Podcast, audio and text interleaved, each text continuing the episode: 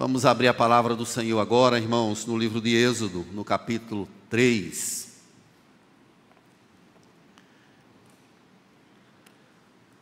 A gente fez uma distribuição de textos para esse mês agora e tocou para a gente hoje, nesse primeiro culto, estudar sobre esse capítulo 3 de Êxodo. Então quero convidar você, a gente vai ler até o verso 14 dessa passagem. Êxodo capítulo 3.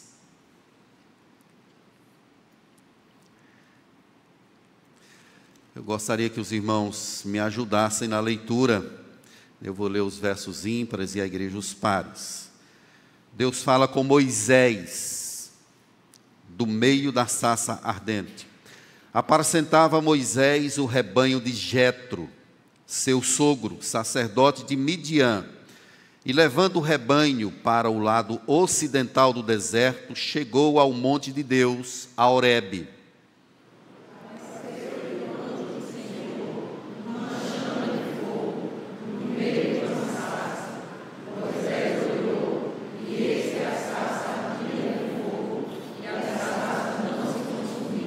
Então disse consigo mesmo: Irei para lá e verei essa grande maravilha, porque a sarça não se queima.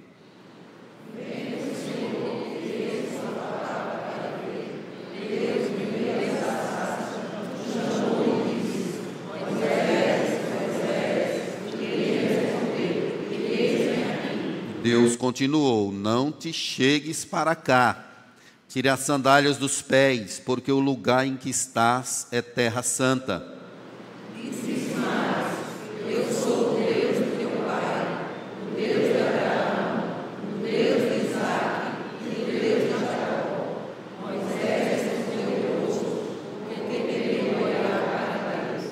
Disse ainda o Senhor: Certamente vi a aflição do meu povo que está no Egito, e ouvi o seu clamor por causa dos seus exatores. Conheço-lhe o sofrimento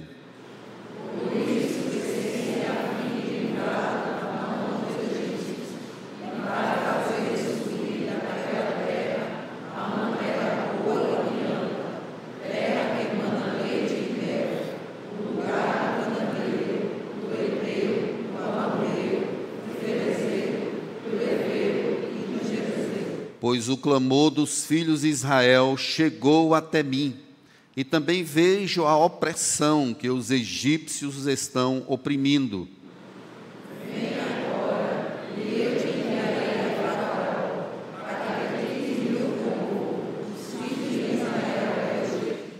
Então disse Moisés a Deus: Quem sou eu para ir a Faraó e tirar do Egito os filhos de Israel?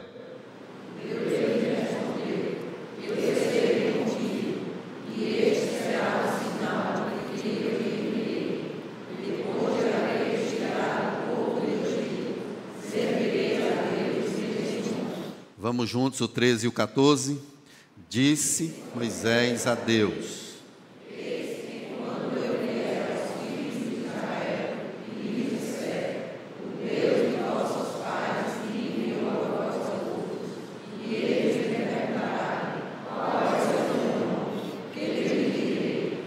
Disse Deus a Moisés: Eu sou o que sou.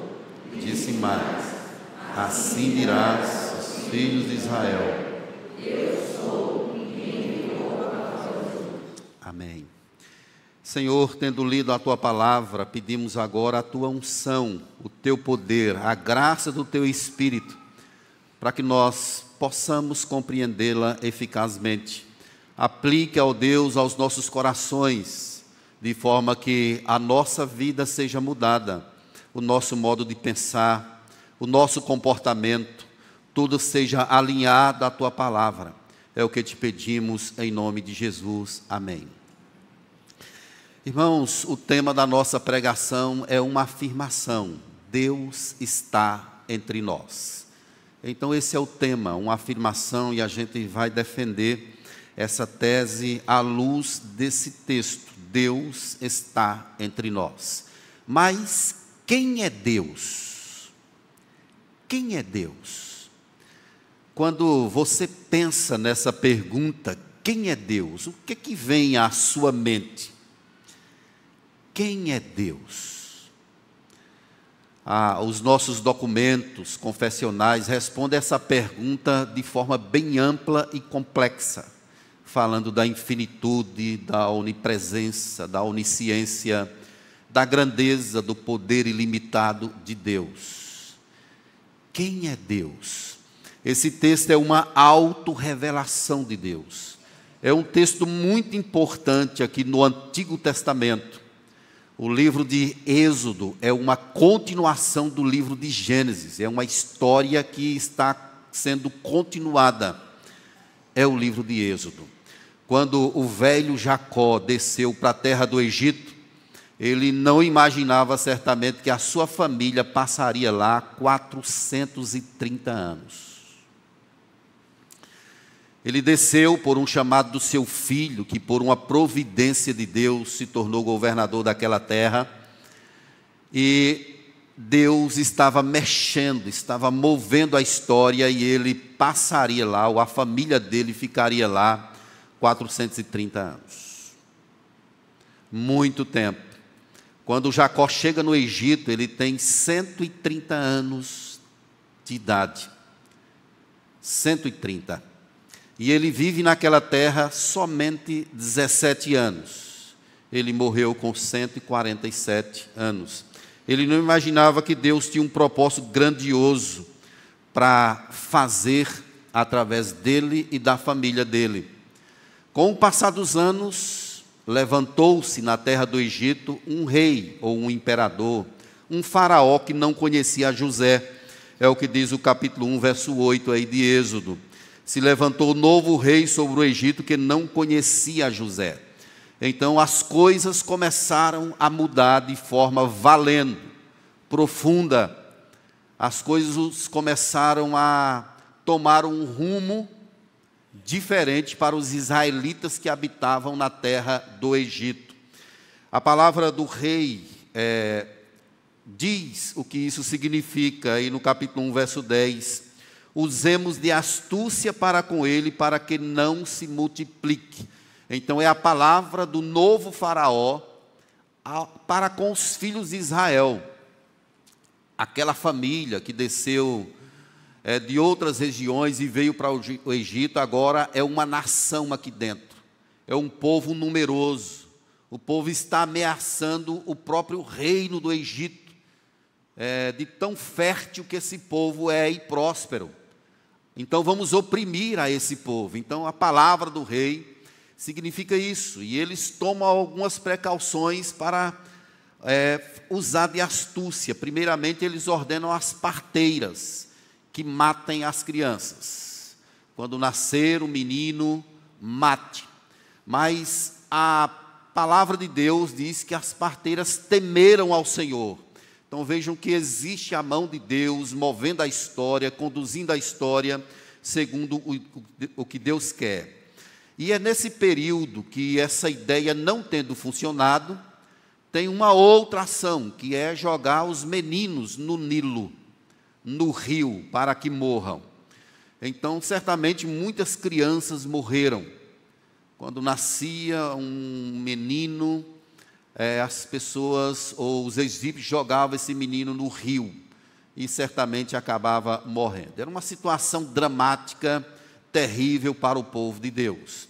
E nasceu Moisés, filho de um casal da tribo de Levi. A princípio, aqui no livro de Êxodo, a gente não sabe nem como era o nome dos pais de Moisés. Mas no capítulo 6, verso 20, mostra que o nome do pai dele era Arão.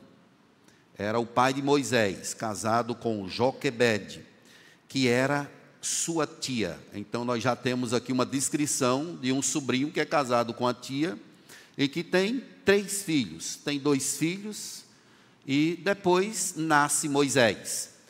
A mãe luta para apaziguar a situação por conta da matança que está havendo, ela esconde esse menino, mas ao terceiro mês ela não consegue mais. E ela tem uma ideia. A ideia é fazer uma arca. A palavra literal, que é traduzida por cesto aqui, ela pode ser traduzida por arca. Ela faz uma arca. Agora lembram-se lá atrás um pouco, Deus mandou Moisés, é, Noé fazer uma arca, e através dessa arca foi salva, salva a família toda de Noé. Aqui outra vez, uma ideia nasce no coração da, de, da mãe de Moisés, que certamente é Deus, e ela coloca Moisés nessa arca, ou a criança, coloca a criança nessa arca e coloca no rio, sabendo que mais à frente está lá uma princesa tomando banho. E é algo, meus irmãos, bem complexo, mas é um plano de Deus. Deus parece que anda na contramão. Quando todo mundo está fugindo, está escondendo, está guardando, Deus manda exatamente ela mandar para alguém que está matando. É o livramento de Deus. Foi colocado nas águas da morte para que ele pudesse viver. E quando a princesa observa aquela criança, ela se compadece dela. E nesse momento entra todo um plano de Miriam e da mãe da criança todo um projeto, certamente a mão de Deus está movendo a história. E Moisés ele é criado, e a Bíblia diz que ele era douto, poderoso em palavras e em toda a ciência do Egito. Ele era distinto. Ele viveu no palácio durante 40 anos. 40 anos acesso a toda a cultura egípcia, todo o conhecimento, era uma pessoa altamente versada. Chegou um tempo em que ele resolveu dar um passeio, sair um pouco. E ele vê um israelita sendo oprimido e ele mata o egípcio por causa disso. Aqui, meus irmãos, é Moisés tentando trazer livramento a partir dele próprio é bem provável que ele sabia que ele foi chamado por Deus para algo diferente, especial. Tinha algo de Deus na vida dele, a história dele, a preservação dele. Tudo fazia parte de um plano de Deus. E quando ele mata um egípcio, ele está procurando redimir as coisas a partir dele mesmo. E não dá certo quase acontece uma tragédia. Ele teve de sair dali e foi para as terras de Midian, como a gente conhece a história. Ele foi para as terras de Midian e lá ele já tem família, já tem dois filhos, já tem uma esposa e alguém que saiu do palácio agora é pastor de ovelhas. Pastor de ovelhas que era uma profissão naquela época desprezível. Não era uma boa profissão para a época. Mas ele é pastor de ovelha. Imagina aí alguém que é criado no palácio durante 40 anos e ele vai para as terras de Midian e ele fica ali um tempo. Esse povo, os midianitas, eles eram parentes de Abraão eles eram descendentes de Ismael, que era o filho mais velho de Abraão.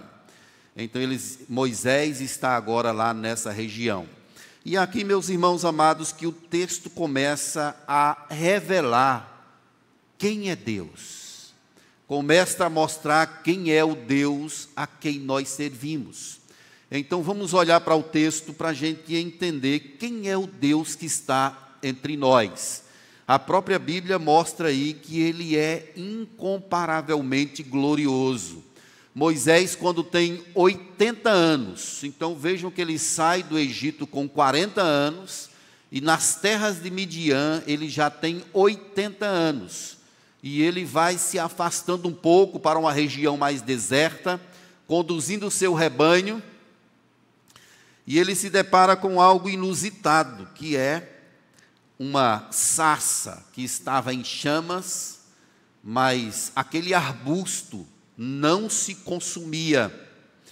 Atos, 30, Atos 7, verso 30, nos mostra essa realidade. Decorridos 40 anos, Apareceu-lhe no deserto do Sinai um anjo por entre as chamas de uma sarça que ardia e não se consumia.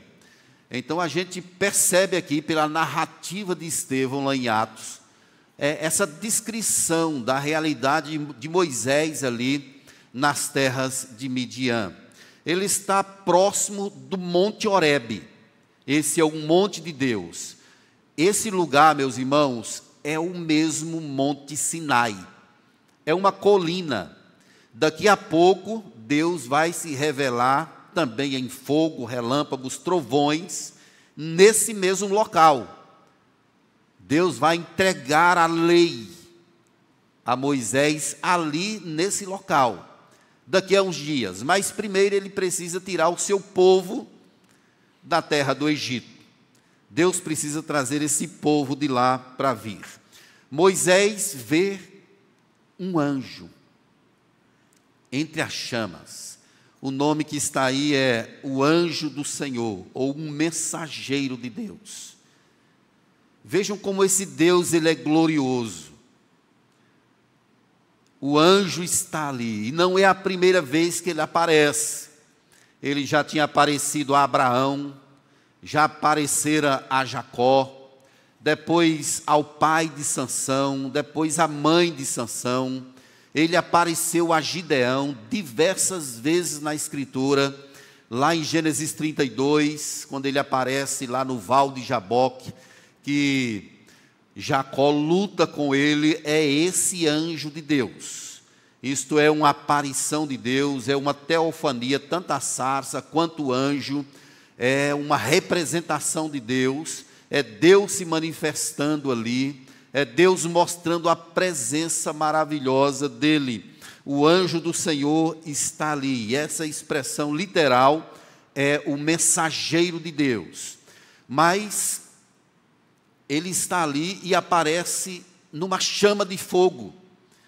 Essa também é uma forma comum de Deus aparecer. Não é a primeira vez que isso acontece. Diversas passagens no Antigo Testamento nos mostra a aparição de Deus através do fogo. E é também um dos símbolos do batismo com o Espírito Santo. Vai vir um que vai batizar vocês com água, com o Espírito e com fogo. Então, o fogo é o símbolo da presença de Deus. E ele tem especificamente duas ações.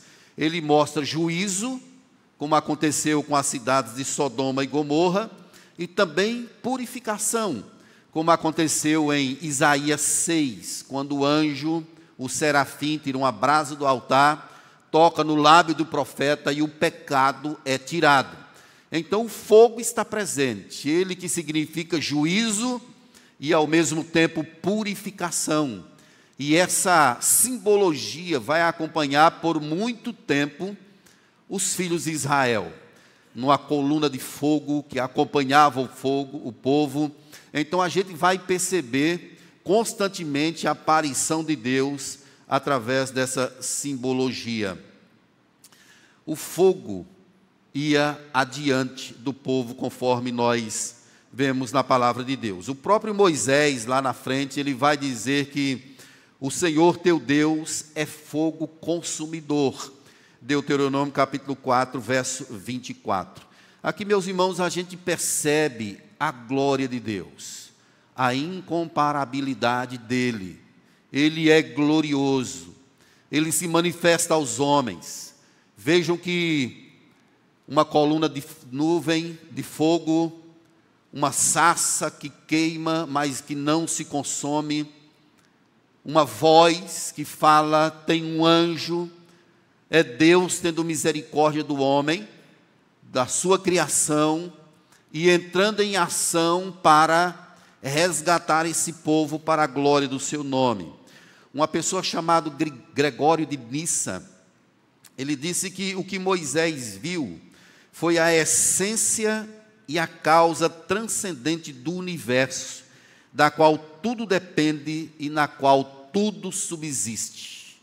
É isso que Moisés viu, o Deus transcendente, que está separado de tudo, que é distinto de todas as coisas. Não há nada que se pode comparar a esse Deus. É Ele que Moisés vê ali naquele lugar. Uma manifestação maravilhosa, gloriosa. Imagina o surto de Moisés. Imagina a reação dele ali naquele deserto, com o seu rebanho.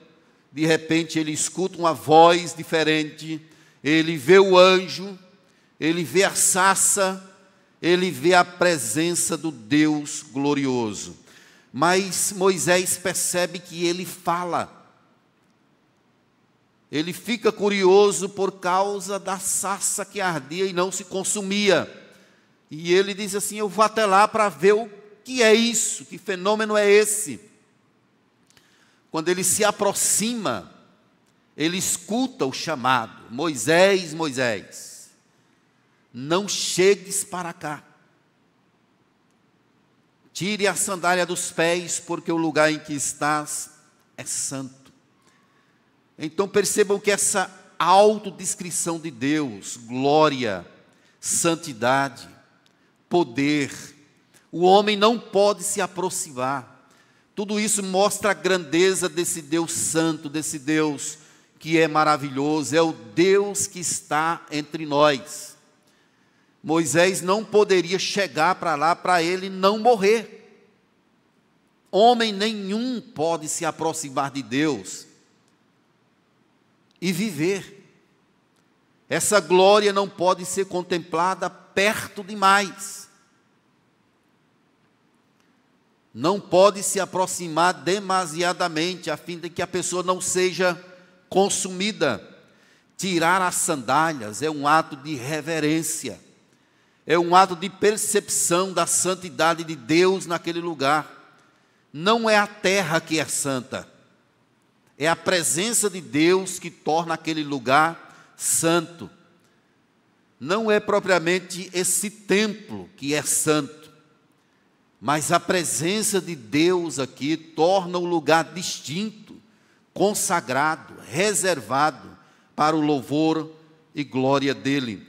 Olha o verso de número 6, quando ele diz assim: Disse mais: Eu sou o Deus de teu pai, Deus de Abraão, o Deus de Isaac, o Deus de Jacó.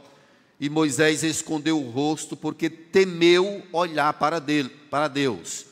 Deus revela dizendo que é o Deus da aliança, é o Deus que falou com Abraão, com Isaac e com Jacó é o mesmo Deus que está presente ali. Ele é poderoso, incomparável. É Ele que está nesse lugar. Eu sou o Deus do teu pai. Mas ele era filho de Arão. Deus está fazendo uma conexão histórica a uma aliança, a uma promessa dele a uma aliança que foi estabelecida desde os primórdios. Deus levaria a efeito, Deus cumpriria cabalmente a sua promessa. E aqui, meus irmãos, nós percebemos uma outra questão nesse texto, falando sobre Deus estar presente. É que o texto mostra que Deus se relaciona com a gente pessoalmente. Pessoalmente. Ele está entre nós, cheio de glória incomparável, totalmente santo, incomparavelmente poderoso, mas Ele é o Deus que se relaciona conosco. As expressões seguintes, aí, a partir do verso 7, mostram exatamente isso, os verbos, quando ele fala assim: Eu vi a aflição do meu povo. Aí ele fala: Eu ouvi o seu clamor. Aí ele diz: Eu conheço-lhe o sofrimento.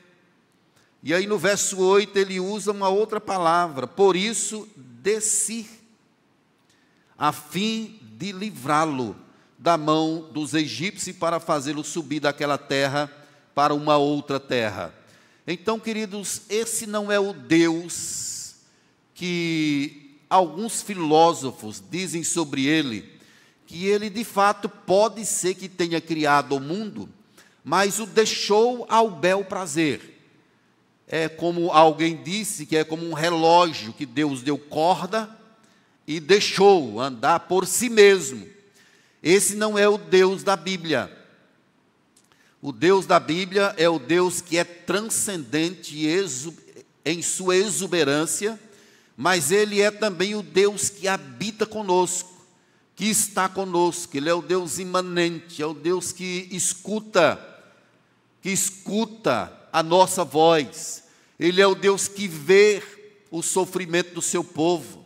Ele é o Deus que desce. A palavra descer aí no texto original é rebaixar ou abaixar para ver algo.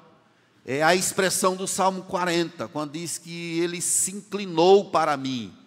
É Deus como que baixando para escutar, para ver, para contemplar o que, que se passa ali.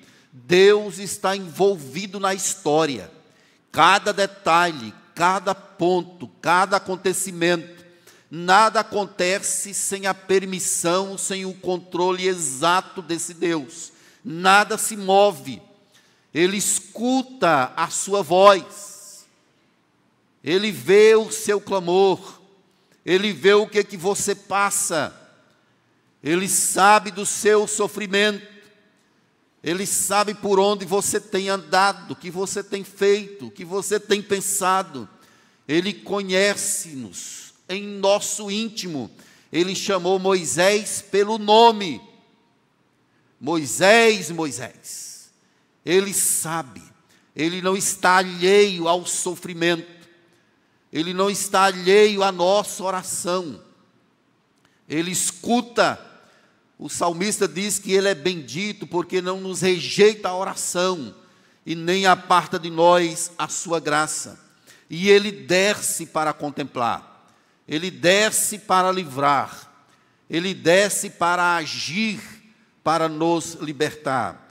Um comentarista dessa passagem, chamado Tim Chester, ele diz que Deus está perto suficiente para ver e ouvir.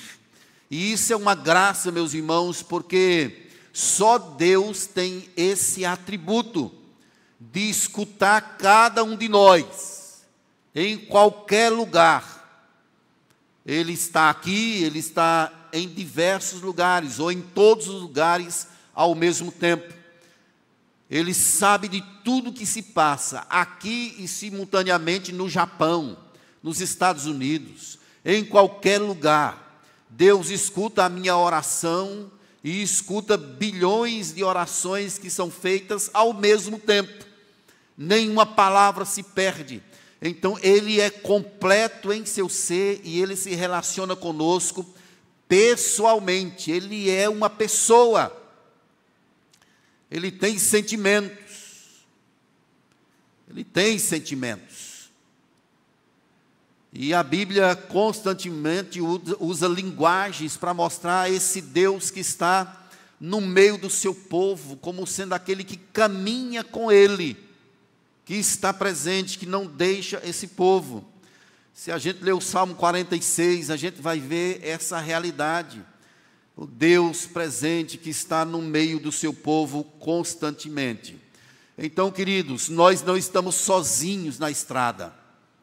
Deus escuta no tempo dele, na hora dele, ele contempla e responde a nossa oração.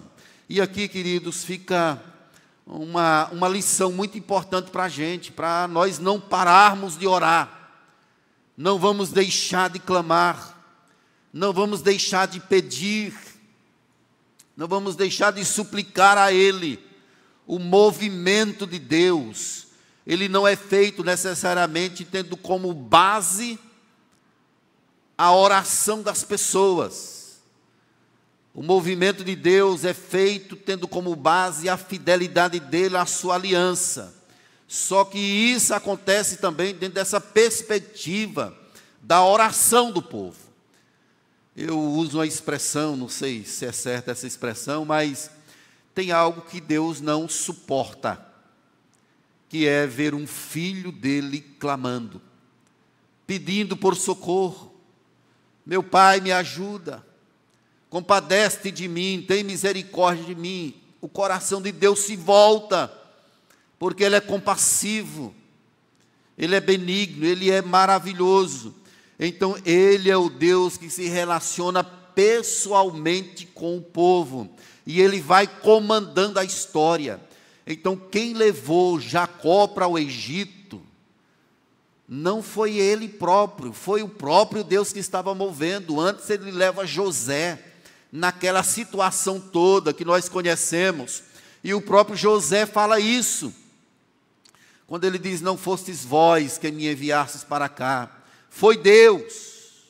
Ele compreende isso, ele sabe que é Deus quem está guiando a história e Deus não abandona o seu povo. Tem momento, irmãos, que a gente fica com o nosso coração apertado porque temos a sensação do silêncio de Deus. E na vida de José, por exemplo, foi assim. Ele passou um tempo, entre 12 e 14 anos, vivendo todo aquele tumulto em cadeias, sendo rejeitado, perseguido, mentiram sobre ele, mas mesmo assim José continuou vivendo na perspectiva de Deus, na direção de Deus, e isso traz sofrimento ao nosso coração quando temos a sensação do silêncio. É aquele momento que você clama e nada, um ano, dois anos, três anos, e a gente confunde o silêncio de Deus com a inércia dele. Por não estarmos ouvindo, ou a termos a sensação de que ele não está nos ouvindo, corremos o risco de ficar percebendo ou imaginando que ele está inerte, que não se importa conosco, que não olha para o nosso sofrimento. E não é isso, irmãos. Deus está agindo. Em cada etapa, Ele está tratando conosco. Ele está guiando a nossa vida, está trabalhando com o nosso caráter, está moldando o nosso ser. É isso que a gente percebe aqui, um Deus pessoal. Você pode chamá-lo de paizinho querido. Você pode olhar pelos olhos da fé e vê-lo sorrindo para você. É isso que eu faço, irmãos, assim falando de algo pessoal. Quando eu estou passando por uma tribulação,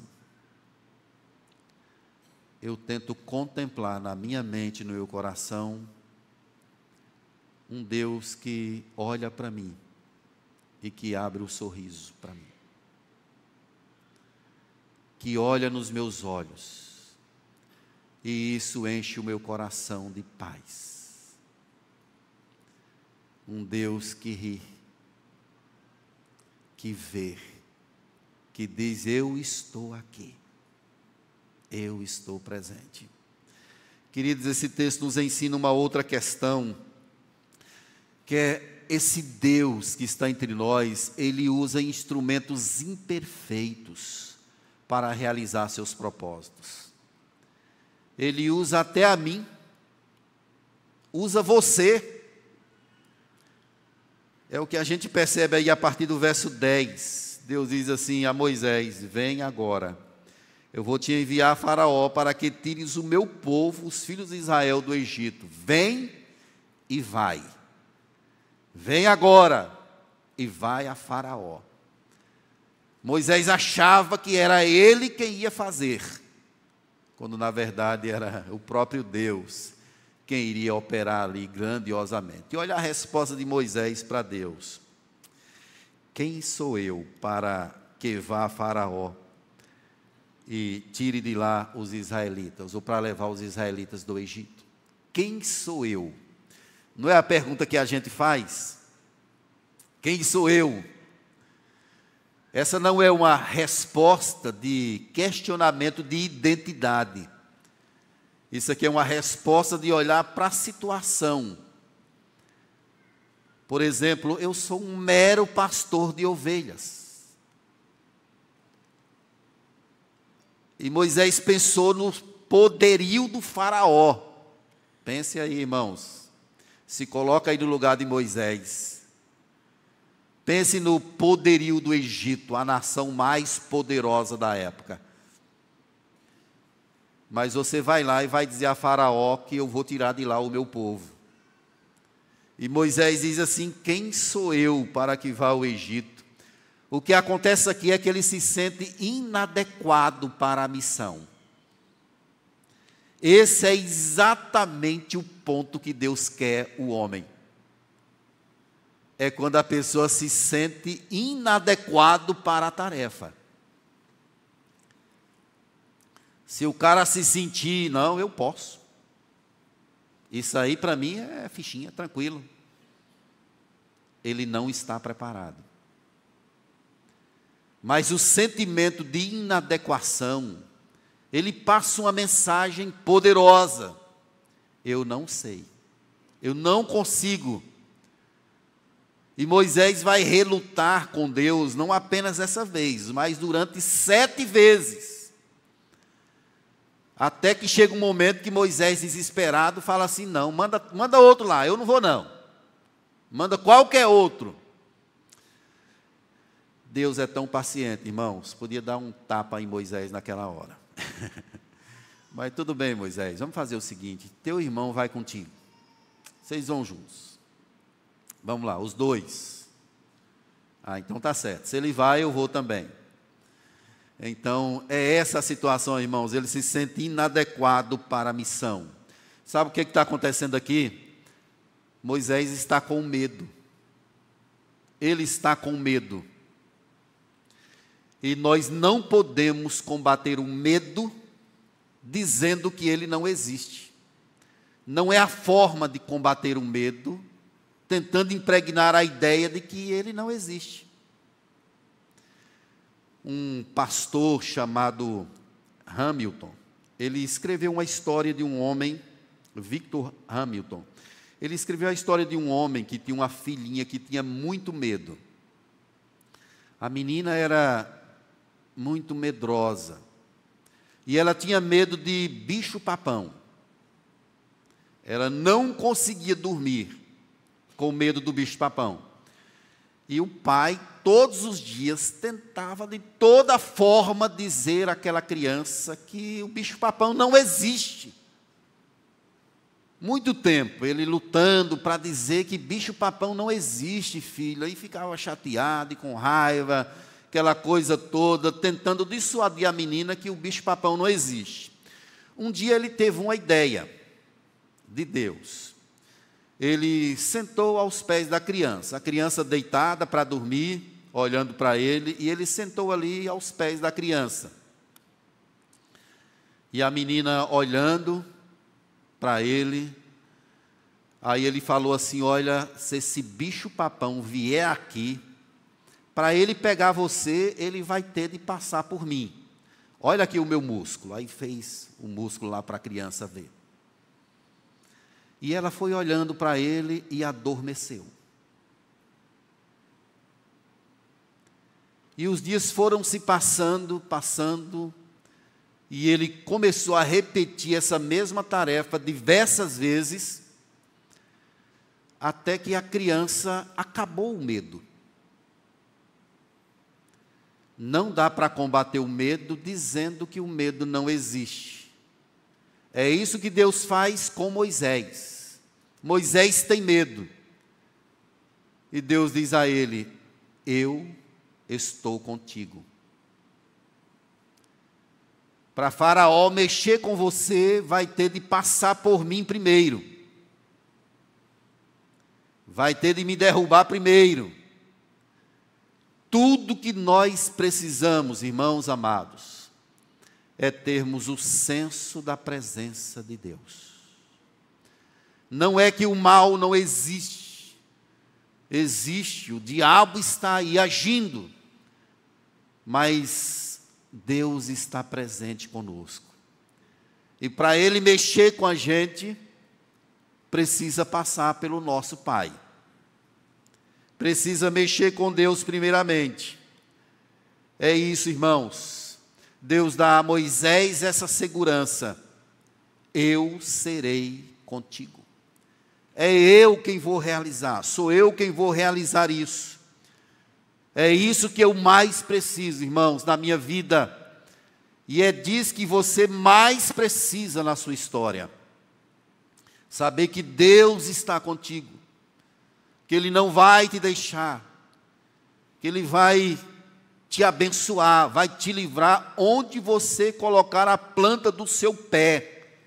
Deus vai abençoar, é a presença dele que faz as coisas acontecer. Josué é enchido de coragem diante da travessia do Jordão, quando Deus diz a ele, lá no capítulo 1, verso 5: Como fui com Moisés, assim serei contigo, não te deixarei e nem te desampararei. Deus falou a Gideão, que estava com medo da missão: Eu estou contigo. Disse a Jeremias no capítulo 1, verso 8: Não temas, porque eu sou contigo. Mas eu não passo de uma criança, mas não é com você, eu estou contigo. E isso é suficiente. E Jesus nos prometeu, irmãos, Mateus capítulo 28, verso 20: e eis que estou convosco todos os dias, até a consumação dos séculos. Como Deus prometeu que estaria com os seus servos lá, Jesus promete que está conosco. Não tenha medo. É Deus quem faz a obra. Nós somos apenas instrumentos nesse grande projeto de Deus, mas é Ele quem opera eficazmente em nosso coração. E Moisés ainda faz uma pergunta: tudo bem, mas quando os filhos me perguntarem quem me enviou, é aqui, meus irmãos, que Deus vai responder a ele, mostrando que Deus ele é o suficiente. Moisés já entendeu quem ele era. Ele foi chamado para um propósito grandioso se sentiu inadequado, mas Deus estava ali com ele, trabalhando no coração dele, operando na vida dele. Talvez Deus pudesse dizer a Moisés assim: Mas Moisés, mas você é o cara. 40 anos no Egito, você conhece toda a ciência de lá. Deus poderia ter levantado a moral dele, a autoestima, como muitos chamam dizendo assim: você sabe falar a língua deles, você conhece da ciência, você é um cara poderoso em palavras. Mas não é isso que Deus fala a Moisés. Tim Chester, ele diz que Moisés não precisava de uma maior autoestima, ele só precisava saber que Deus estava com ele. Quando a gente sabe disso, meus irmãos, o nosso coração se realinha, se enquadra aquilo que Deus quer. E tem outra coisa, tem um sinal que eu vou lhe dar. O povo vai vir para cá, para esse monte, para me servir, para me adorar. Esse é o plano final de Deus, irmãos. É a obra da redenção. O Êxodo é a nossa história, é a história de salvação.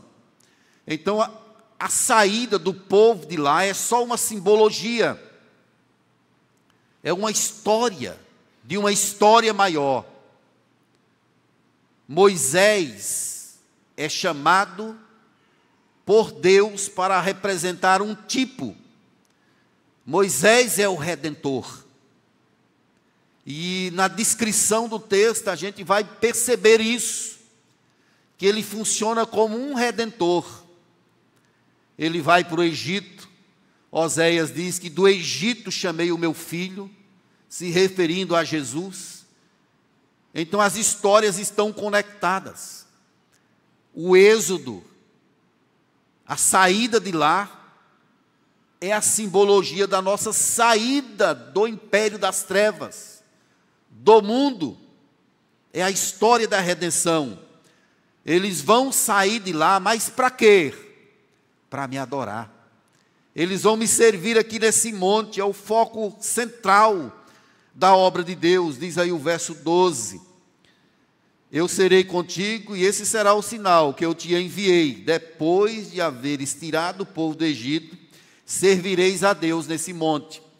Isso é adoração, é redenção completa.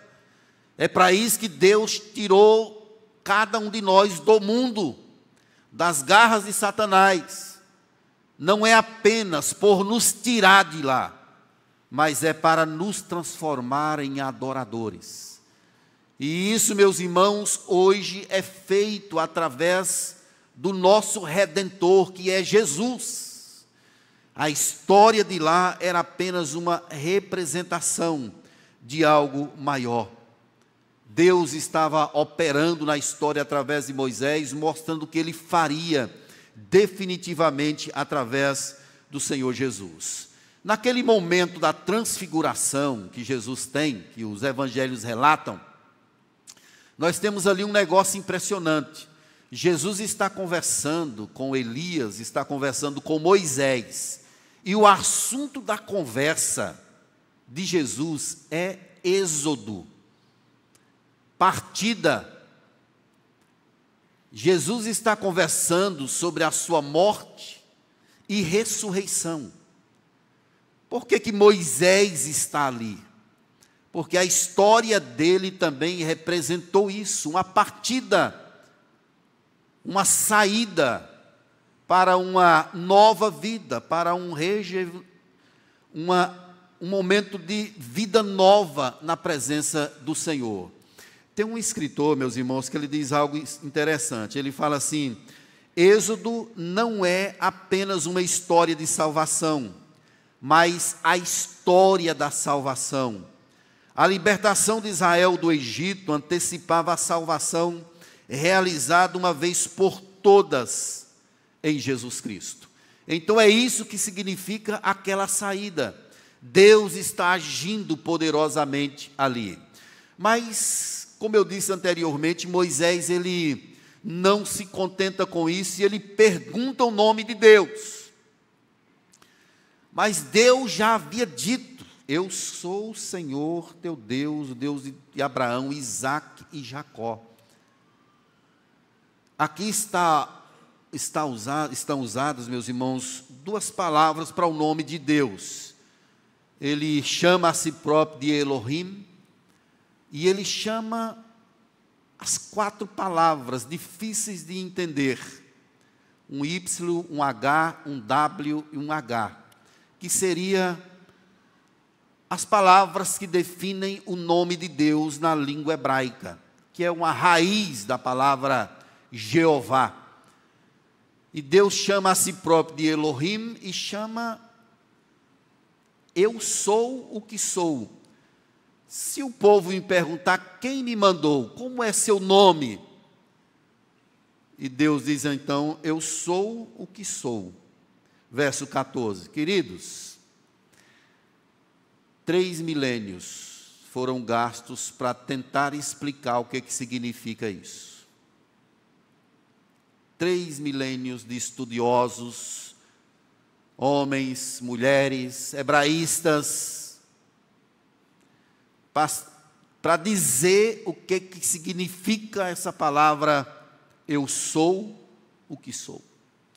Aqui nós temos as mais variadas explicações a respeito do assunto. O verbo ser, que está empregado aqui na língua original, ele pode ser traduzido como eu era, eu sou, e também como eu serei. É a explicação que está aqui no texto. Eu era, eu sou, ou eu serei. Deus, ele é incompreensível em exatidão a partir da mentalidade humana. Não pode ser explicado. Ninguém explica Deus. É como se ele dissesse assim: eu sou quem eu quiser ser. É uma resposta até brusca para Moisés. Como é seu nome? Eu sou quem eu quiser. É como se ele dissesse: O meu poder é ilimitado. Eu posso tudo. Eu sou tudo. Eu sou suficiente em todas as coisas. Eu sou o que sou. E Jesus vai utilizar essa palavra lá na frente diversas vezes. Eu sou a porta, eu sou o pão da vida, eu sou a luz do mundo, eu sou a videira verdadeira. Ele vai utilizar essas expressões lá. Isso significa, meus irmãos, diversas coisas. A eternidade de Deus, a sua presciência, a sua onisciência, ele é exato em seu ser, suficiente em todas as coisas. Jesus disse em João 8:58, em verdade, em verdade vos digo, antes que Abraão existisse, eu sou. Então vejam que há descrição aqui de Deus como sendo exato, suficiente em seu ser. Quem é o Deus a quem nós servimos, irmãos? Ele é completo, suficiente, ele não precisa de nada fora dele. Então, porque ele nos chama para adorar? Ele nos chama para adorar porque ele é bondoso, misericordioso. Se você adorar, ele não será mais adorado. Se você deixar de adorá-lo, ele não será menos adorado. Ele não tem variação, não tem mudança, ele é completo em seu ser. Tem um psiquiatra, não vou citar o nome aqui por questões éticas, mas ele escreve um livro chamado, da oração, sobre a oração do Pai Nosso. Eu acho que quem já leu aqui vai entender e vai saber de quem que eu estou falando. É um dos livros mais hereges que eu já li. Na abertura do livro, ele diz que Deus criou o homem porque Deus estava se sentindo sozinho. Deus estava carente de companhia. Coitado de Deus. Aí ele criou o homem. Deus não precisa de nada fora dele. Ele já tem os serafins, dia e noite. Santo, santo, santo é o Senhor o tempo todo declarando que Ele é maravilhoso. Ele não precisa de nada fora dele. Esse Deus que é todo majestoso, Ele está entre nós. E a minha pergunta inicial para a igreja foi: quem é esse Deus? Ele é infinito, completo, maravilhoso. É o Deus que nos chama para sentarmos à sua mesa e lhe adorarmos de todo o nosso coração. Ele é o Deus criador dos céus e da terra. Ele é o Deus onipotente. É o Senhor da história. É o Deus que não perde o controle, que não é tomado de surpresa por absolutamente nada. Ele sabe exatamente o que diz e o que faz. E nós podemos contemplá-lo.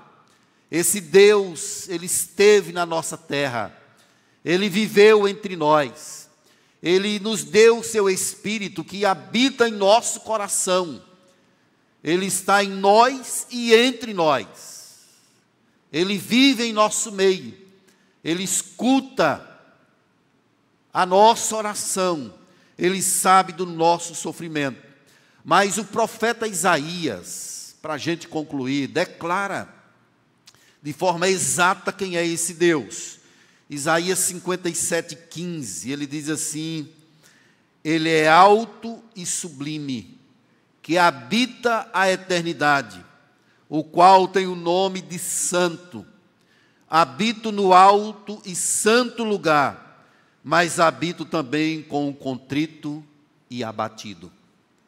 Esse é Deus, transcendente, exuberante, incomparável, distinto de todas as coisas, mas ao mesmo tempo Deus que está perto de nós, que olha nos nossos olhos, que escuta a nossa oração, que vê a nossa vida, que vê o nosso sofrimento, que nos trata como filhos que completa aquilo que nós não temos e não somos.